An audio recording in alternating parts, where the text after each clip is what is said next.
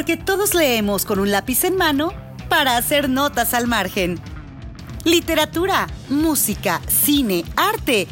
Este es el podcast del espacio cultural Notas al Margen, donde anunciamos nuestros talleres y volcamos aquellas anotaciones que realizamos en los bordes de nuestras páginas. Conducido por Felipe Ríos Baeza y Paola Ramírez.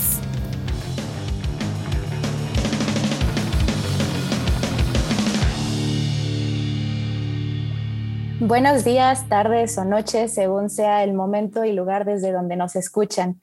Y bienvenidos sean a este podcast, queridos anotadores de páginas. Nos entusiasma mucho abrir este espacio de intercambio donde daremos paso a temas diversos de interés preparados desde el mismo centro de notas al margen. El día de hoy hablaremos del núcleo, es decir, cómo nació este proyecto, y cuál ha sido el camino recorrido desde entonces hasta ahora, además de mencionar los talleres impartidos para después detenernos en el último curso y hablar un poco acerca del siguiente e invitándolos a ser parte de esto. Me acompaña siempre Felipe Ríos y bueno, querido Felipe, sin más, cuéntanos acerca de Notas al Margen. ¿Cómo surge y qué ha venido siendo este espacio cultural?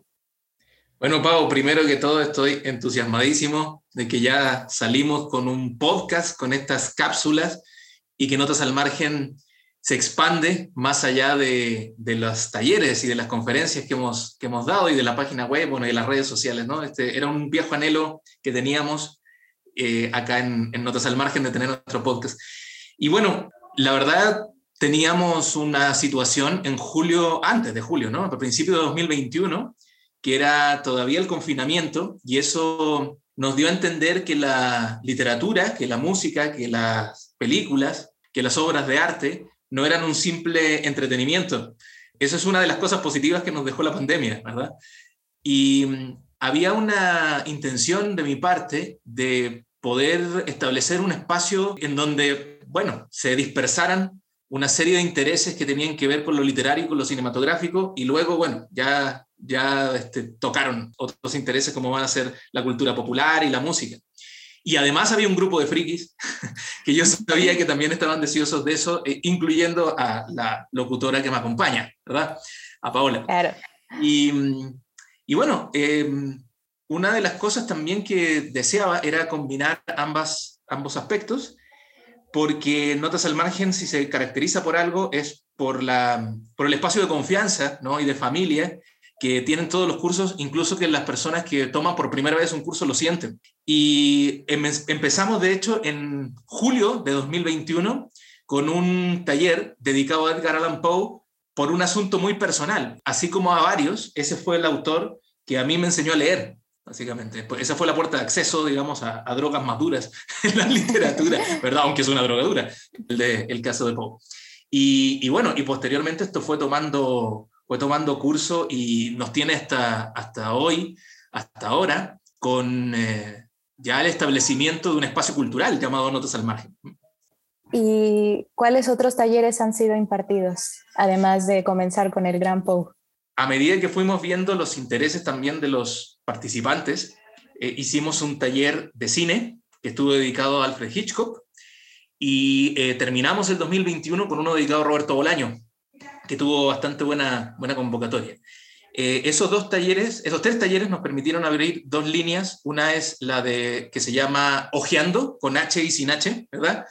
Ojeando, eh, que tiene las características de abordar al, a un autor que puede ser a lo mejor muy reciente o, ya canónico, pero desde otras perspectivas. Y eh, en la línea de los talleres de cine que se llaman plano secuencia, y luego, a principios de este año, del 2022, abrimos otra línea de talleres, además de los ojeando y de los planos secuencia, que se llama Libro Abierto, en donde nos dedicamos más como si fuera un círculo de lectura a, a revisar acompañados, digamos, una, una novela. Y en este caso abrimos dos, dos libros abiertos. Uno fue el de los detectives salvajes, de Roberto Bolaño, que le dedicamos cuatro sesiones y el otro que le tuvimos que dedicar muchas más sesiones, por supuesto, le seguimos dedicando sesiones, que es el Ulises de James Joyce, que este año 2022 cumplió, cumplió 100 años. Y en medio hemos tenido también un ojeando a Julio Cortázar, hemos tenido un ojeando a Haruki Murakami y un ojeando a Jorge Luis Borges, y creo que esos han sido los talleres sí son eso. Y bueno, pues evidentemente el taller que ahora está realizándose y que me da muchísimo gusto, que es el Ojeando Stephen King. Eh, bueno, pues ha sido todo un recorrido por tanto por la literatura como por el cine y bueno, precisamente daremos un paseo por Maine de la mano de Stephen King después de una pequeña pausa. Quédense con nosotros.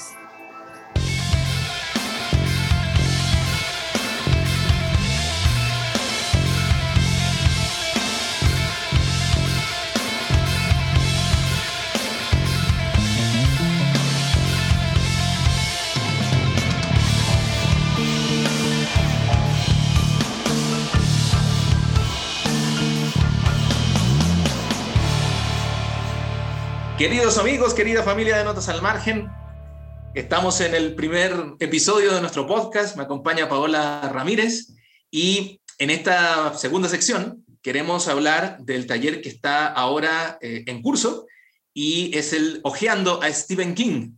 Es un taller que a mí me gustaría comentar brevemente que surge por iniciativa de Pau, de hecho.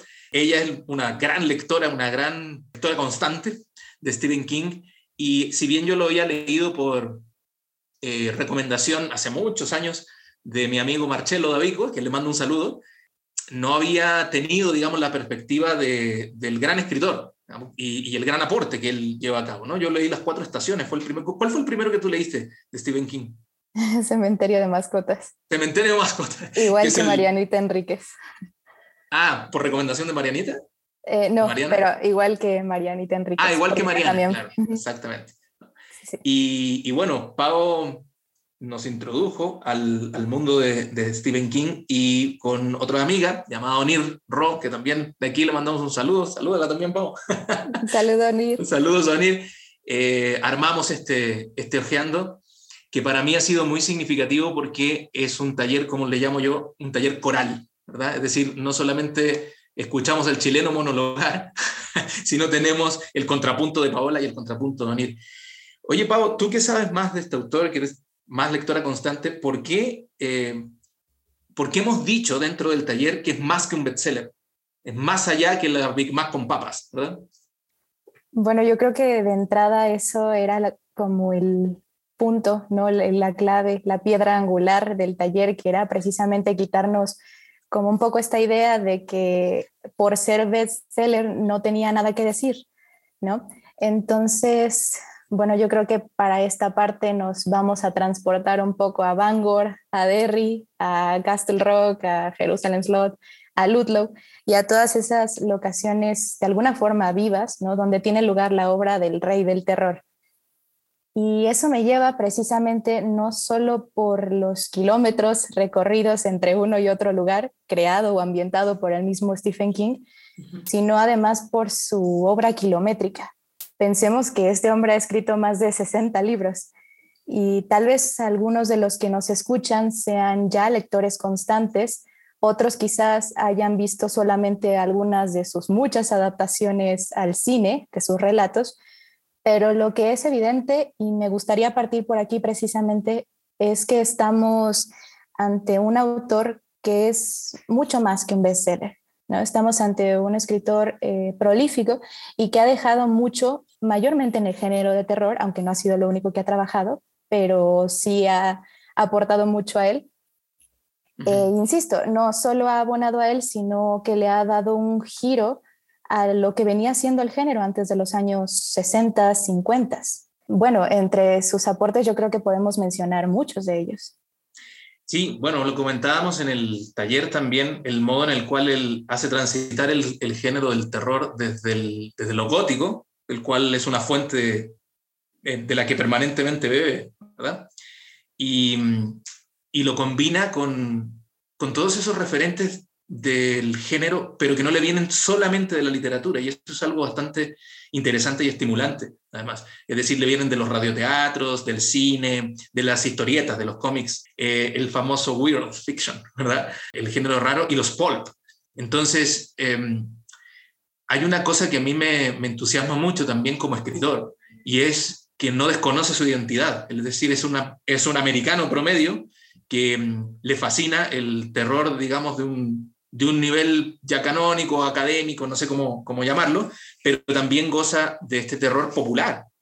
Y a partir de ahí nos hace desembocar en este mm, horror o en estas situaciones tenebrosas, siniestras, que pueden ocurrir en las cuatro paredes de nuestras casas y, que tiene que ver con eso que lo hemos ido comentando en el, en el taller y, y, bueno, conversaciones obviamente ya sea por acá o en la Casa de Onir, ¿verdad? donde tuvo lugar la, la, generación del programa, del taller, que mm, es un experto en que lo que antes era muy familiar y muy cotidiano, de repente se vuelve amenazante. Y nunca mejor visto, digamos, que en cementerio de animales. ¿no? Eh, sí, y es curioso porque, como comentabas, bebe de muchos lados, ¿no? Y eso nos deja ver que que King, además de ser un gran escritor, es un gran lector y conoce de pies a cabeza el género, e incluso el género orientado al cine, ¿no? Y bueno, así Danza Macabra es una buena recomendación para eso, ¿no? El texto este de Danza Macabra. Sí, e-, ese gran ensayo del género que tiene, eh, creo que nos abre una puerta para precisamente entrever estos aportes y darle como el revés al calcetín, ¿no? Para decirnos que no nos asusta precisamente lo que no conocemos, sino lo que damos por sentado, lo que creemos conocer como a la palma de nuestra mano y lo que tenemos en casa, ¿no? El Unheimlich, lo siniestro. Lo siniestro, según el doctor Freud. Así es.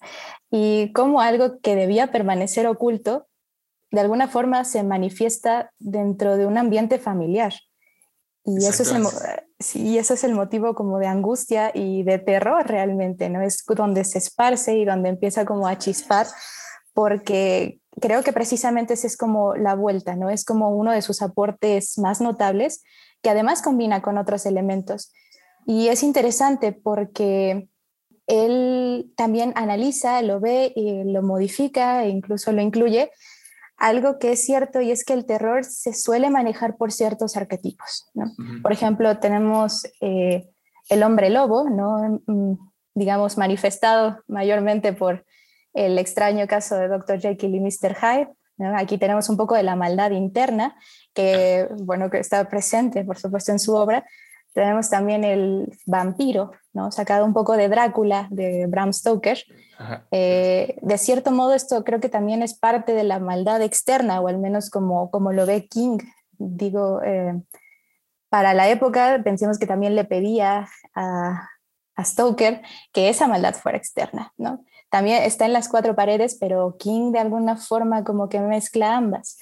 Otras cosas son como, no sé, como la cosa sin nombre, ¿no? Eh, digamos que mayormente o llevada magistralmente eh, en Frankenstein o el moderno Prometeo.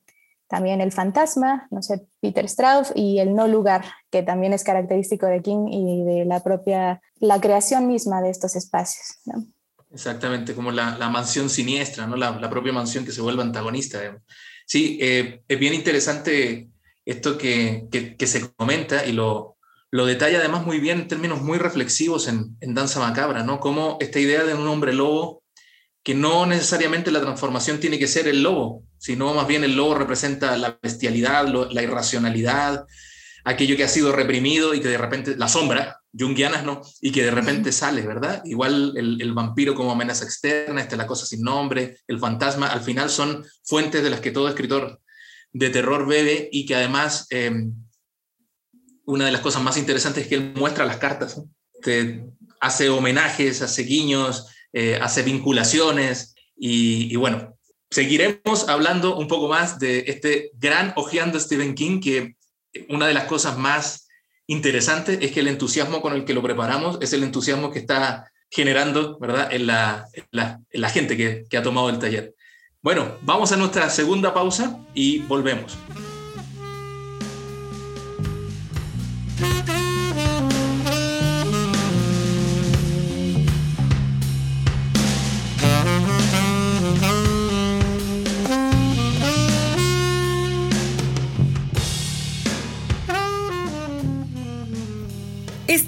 el podcast de Notas al Margen, Espacio de Cultura.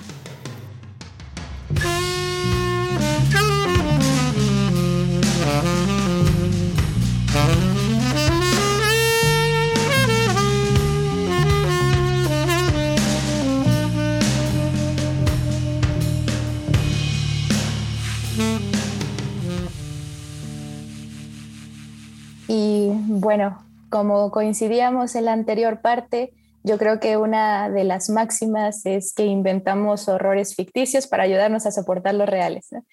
Y Gran frase de Stephen King. Sí, en Danza Macabra. Y como se comentaba al inicio de la segunda parte de este episodio, las obras a revisar para este taller eran como una puerta de acceso al universo del rey. Y fueron elegidas tres precisamente como para dar a, a ver cómo se manifestaba el terror y la primera es Carrie, ¿no? de 1974, la segunda es Cementerio de Mascotas, de 1983, y la tercera es Misery, de 1987. Y cada una precisamente posicionada como un escalón. Y si nos detenemos un poco en uno y otro, veremos cómo King va armando su, de alguna forma, incluso su propio proyecto, porque notaremos también que desde estos tempranos momentos ya empieza a haber ciertas conexiones de una obra con otra, ¿no? Y las va ligando. Entonces, bueno, recojo algunas cosas de estas tres novelas de Stephen para decir que aunque la línea sobre la cual se empiezan a edificar estas historias puede ser de primer momento, si se quiere ver así, sencillas, el terror va esparciéndose como, como si fuera una mancha de tinta a lo largo de las páginas. Pensemos que Carrie, que la sesión estuvo a cargo de Onir y que tiene una maravillosa interpretación y sin decir más, no, no los voy a invitar más bien a que, ¿no? a que se acerquen a, este, a esta obra porque aunque la línea es sencilla, me refiero a que es una chica que la pasa mal en la escuela. Exacto. Y... Sí, el tema del bullying, ¿no? Que comentaba Onir. Está muy presente. Exacto. Y de primer momento, ¿cómo abre el libro, no? Con esa escena de las duchas y ella con la menarquia, de la que no sabía nada, eh, no sé, también Carrie con una madre fanática religiosa, pero Carrie también con poderes telecinéticos, ¿no? Que al final, pues terminarán siendo quizá una bomba, ¿no? Pero el terror, digo, está en todas partes, está tanto en casa, incluso en su propia habitación, ¿no? Tenemos estas imágenes acechantes, en la escuela misma, y ella parece ser que, eh, bueno, que no puede habitar uno u otro lado. Y bueno, vendrá el juicio final, sin decir más. Y bueno, entre eso y tantas cosas, la interpretación increíble de nuestra querida Onir, yo creo que eso sería por Carrie. Y por Cementerio de Mascotas, igual la línea parece ser o, pasar en algo sencillo. Bueno, Cementerio de Mascotas está basado en algo que en realidad estuvo por pasarle a Stephen King, ¿no? Tuvo una experiencia con su pequeño hijo Owen de que... Owen, sí Sí, de que precisamente estuvo a punto de ser arrollado, qué bueno que no, pero eso fue como el disparador para precisamente ir desentrañando desde los terrores internos y un poco lo que ya comentábamos, ¿no? Trabajar desde el terror a modo de Dr. Jekyll y Mr. Hyde, es decir, la maldad interna como también la externa presente en el cementerio Micmac y combinado con otros elementos, ¿no? Propios un poco del terror folk, que es eh, lo del Wendigo y estas tierras míticas de los indios Mi'kmaq. Sí, en, ambos, yo veo también en ambos, en Carrie y en Cementerio de Animales, el, el, arquetipo del hombre lobo, en cuanto a que lo, utilizando los términos nietzscheanos, el mismo Stephen King, ¿no? lo dionisiaco empieza a asomarse por eh, los intersticios o, o las fracturas, digamos, de lo, de lo apolinio, de lo tan eh, estructurado, socialmente aceptado, etc. Eh, y hay un, pero hay un tema, si en, si en Carrie eso estaba, eso, eso super yoico, ¿verdad? Eso socialmente establecido estaba dado por, por el sistema educativo y por, la, bueno, el tema religioso en, en, el caso de la madre, en esta creo que es más efectivo en el sentido de que él es un médico. ¿no? Luke Reed es un doctor y, y claro, hay una frontera en la cual la ciencia, la lógica, ya no puede tener explicación. Y por lo tanto, esto que comentábamos también, de que el, mal, la locura, el horror empieza a desestructurar el mundo como lo conocíamos y los referentes que nos permitía leer ese mundo estaba perfectamente planteado, ¿verdad? Sobre todo entre la primera y la segunda parte, que, me parece sensacional lo que hace en términos de técnica de escritura.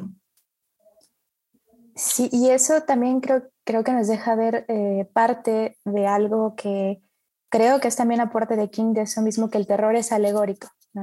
y que puede venir de, los temores internos. Digo, no hay necesidad de saber que hay una criatura acechando en la puerta o detrás de la puerta, sino que uno incluso va o quiere ir hacia esa puerta sin necesidad de que se abra. Ahí, Y bueno, tenemos también Misery. Misery. Que, es la eh, sesión que me, que me corresponde a mí y, y que hay, un, hay una recurrencia en King y tiene que ver también con hablar de aquello que no solamente le importa, sino que más conoce. Es decir, cuántos personajes que son escritores no aparecen en sus novelas, pensando en Jack Torrance del, del Resplandor, ¿no? partiendo por ahí. Y ahí, si bien ha sido leído desde el punto de vista alegórico, es decir, esta enfermera fanática que lo mantiene eh, escribiendo, que lo mantiene volcando algo contra su voluntad, pudo ser leído en un momento por el, como el tema de las adicciones, a las que ya pues, felizmente King eh, se recuperó, ¿no? se rehabilitó. Me parece que vamos allá, se tiene que ver con un asunto de la forma en la cual él a lo mejor ha intentado dejar de ser un escritor popular, un escritor bestseller, un escritor que sabe leer su audiencia y por lo tanto entrega aquello que las audiencias están esperando, eh, porque pensemos que Paul Sheldon había liquidado la saga de Misery y quería dedicarse a otra cosa y el mismo destino parece que lo conduce a eso. Eh, a mí me parece que hay unas profundas, muy profundas reflexiones acerca del mismo acto de escribir. No solamente el acto de escribir dentro de un género y querer salirse de él, sino los tormentos mismos que implican empezar una historia y cómo continuarla, darle coherencia interna, generar un mundo posible que tenga su lógica, eh, porque pensemos que al final Annie Wilkins es cualquier lector eh, o espectador de cine. El lector o espectador de cine fanático es implacable. Eh, no va a perdonar, digamos, un desliz ¿no? en, en, términos técnicos, ¿no? en términos de referente o en términos de equivocación y lo va a tomar como una afrenta personal. Y creo que esta es mi, una de las lecturas que, que se van a proponer dentro del, del, taller, dentro de la sesión de Misery. Annie Wilkins es eso también, no es la lectora fanática, es que cualquier lectora.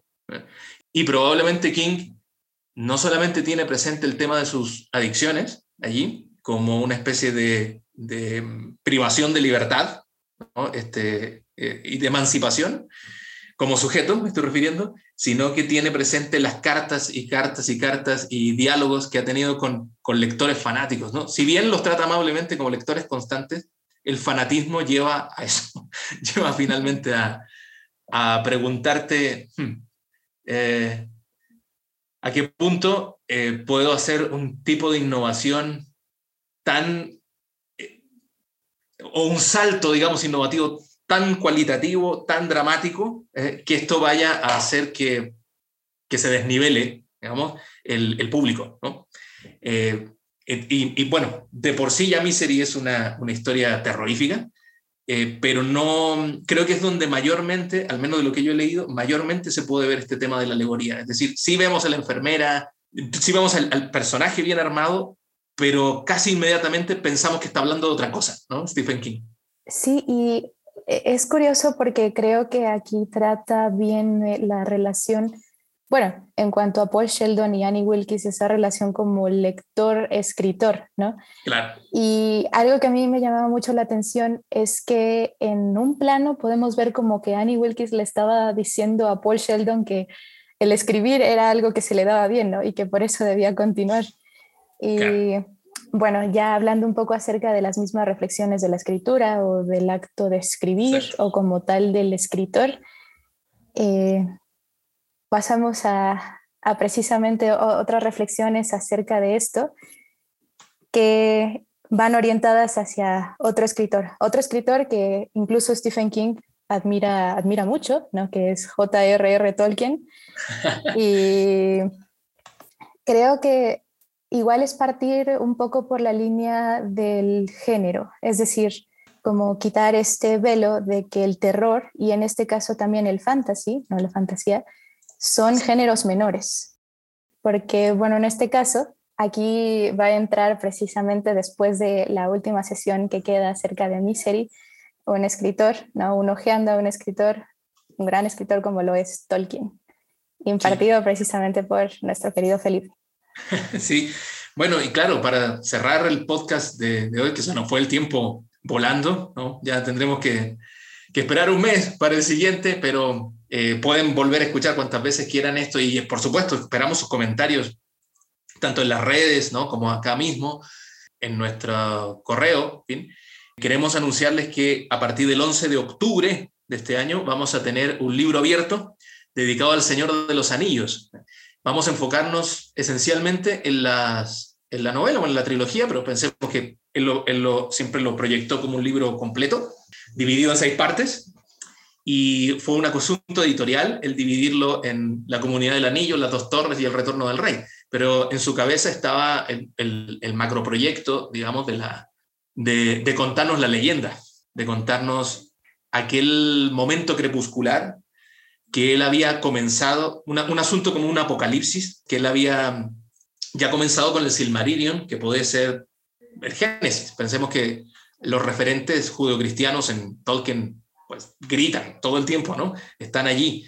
E incluso la estructura de su obra puede ser leída así, desde la necesidad, del, desde la necesidad de fundación de una mitología que es el Silmarillion, pasando por la leyenda que es el Señor de los Anillos y terminando en los cuentos que, que puede ser el mismo Hobbit y otros cuentos que luego reunió. Y es bien interesante esta apreciación que haces porque la toma de posición desde mi punto de vista de Tolkien como, como un escritor que, no, que va a desbordar digamos, el género y que va a inventar a partir de, la, de los cuentos de hadas otro género que es el fantasy, es una conferencia que se llama Sobre los cuentos de hadas, un, ensayo, ¿no? Un ensayo que se llama Sobre los cuentos de hadas, que es del año 39, si no me equivoco, y desde ahí ya menciona estas tres caras que va a tocar, lo, lo místico, mitológico, ¿verdad? Lo mágico, ¿eh? que tiene que ver más con la naturaleza y ya no tanto con lo sobrenatural, y un, el asunto de lo humano, demasiado humano, para utilizar una frase de nuestro bigotón favorito también, ¿no? Que tiene que ver con el asunto del espejo. Y de ahí creo que viene por antonomasia también la estructura y el esquema de las razas que están ahí involucradas, ¿no? Em, los elfos, los enanos, ¿verdad? los hobbits y los seres humanos, y, por el otro lado, bueno, los orcos, los trolls, y cómo cada uno tiene su contraparte. Entonces, esta, lucha entre, lo moralmente bueno y lo moralmente malo está sofisticado, no es un asunto eh, maniqueo, ¿no? está bastante sofisticado en, El Señor de los Anillos. Y una de las cosas innovadoras que vamos a introducir en este taller, que también va a ser coral, me van a acompañar y los saludo a los tres, unos amigos muy queridos, muy frikis como tú y yo también y quienes nos escuchan. Uno Francisco Galicia, que se va a encargar de hablar de la mitología y de la teología dentro de la novela. Eh, José Miguel Jiménez, que va a hablar acerca de los lenguajes. Pensemos que a tal punto, digamos, profundizó en su, en su mundo el propio Tolkien que inventó lenguajes casi para cada una de sus razas. Se reconoce más el lenguaje élfico, pero hay otros. Y eh, Yamil Burguete, que se va a encargar de la, del influjo que ha tenido el Señor de los Anillos en la cultura popular, desde juegos de rol, videojuegos, cómics eh, y por supuesto las adaptaciones al cine, que ahí yo creo que va, va a estar interesante eh, la discusión en términos de, la adaptación de, no solamente de la de Peter Jackson, pensemos que hay una adaptación hasta rusa de, del Señor de los Anillos. Y la idea, más que, un, más que leer juntos la novela, es dar distintas perspectivas acerca de una novela ya que es suficientemente conocida. Y bueno, yo me voy a encargar de la parte literaria. Evidentemente, pues pastelero a tus pasteles, uno no habla de lo que no sabe. sí, entonces los esperamos el 11 de octubre, ya están las inscripciones abiertas, 11 de octubre, pueden inscribirse en cursos arroba notasalmargen.com.mx eh, o nos pueden escribir a partir de las redes sociales y ahí les vamos a dar información. Bueno, pues al final creo que en un hoyo pequeño en medio de la tierra vivía un hobbit. Entonces los invitamos al próximo taller. Todavía también queda una, un módulo acerca de Stephen King. Después se nos viene Tolkien. Y bueno, les agradecemos mucho que se hayan quedado con nosotros, que nos hayan escuchado. Y bueno, esperen la siguiente cápsula, el siguiente episodio. Mucho gusto, Pau, qué eh, ilusión me hace que ya podamos tener este podcast. Y bueno, sí, los invitamos el próximo mes a que nos escuchen en la segunda edición, porque como reza nuestro lema, todos, todos leemos con un lápiz en la mano pero, y hacemos notas al margen, pero rara vez tenemos espacios para poder volcar esas notas al margen. Nos escuchamos.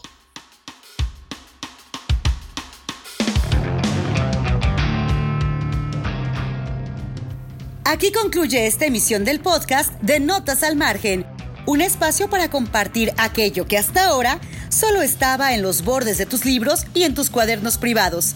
Te esperamos en nuestros talleres y también en el siguiente episodio para seguir comparando tus apuntes con los nuestros. Notas al Margen, espacio de cultura.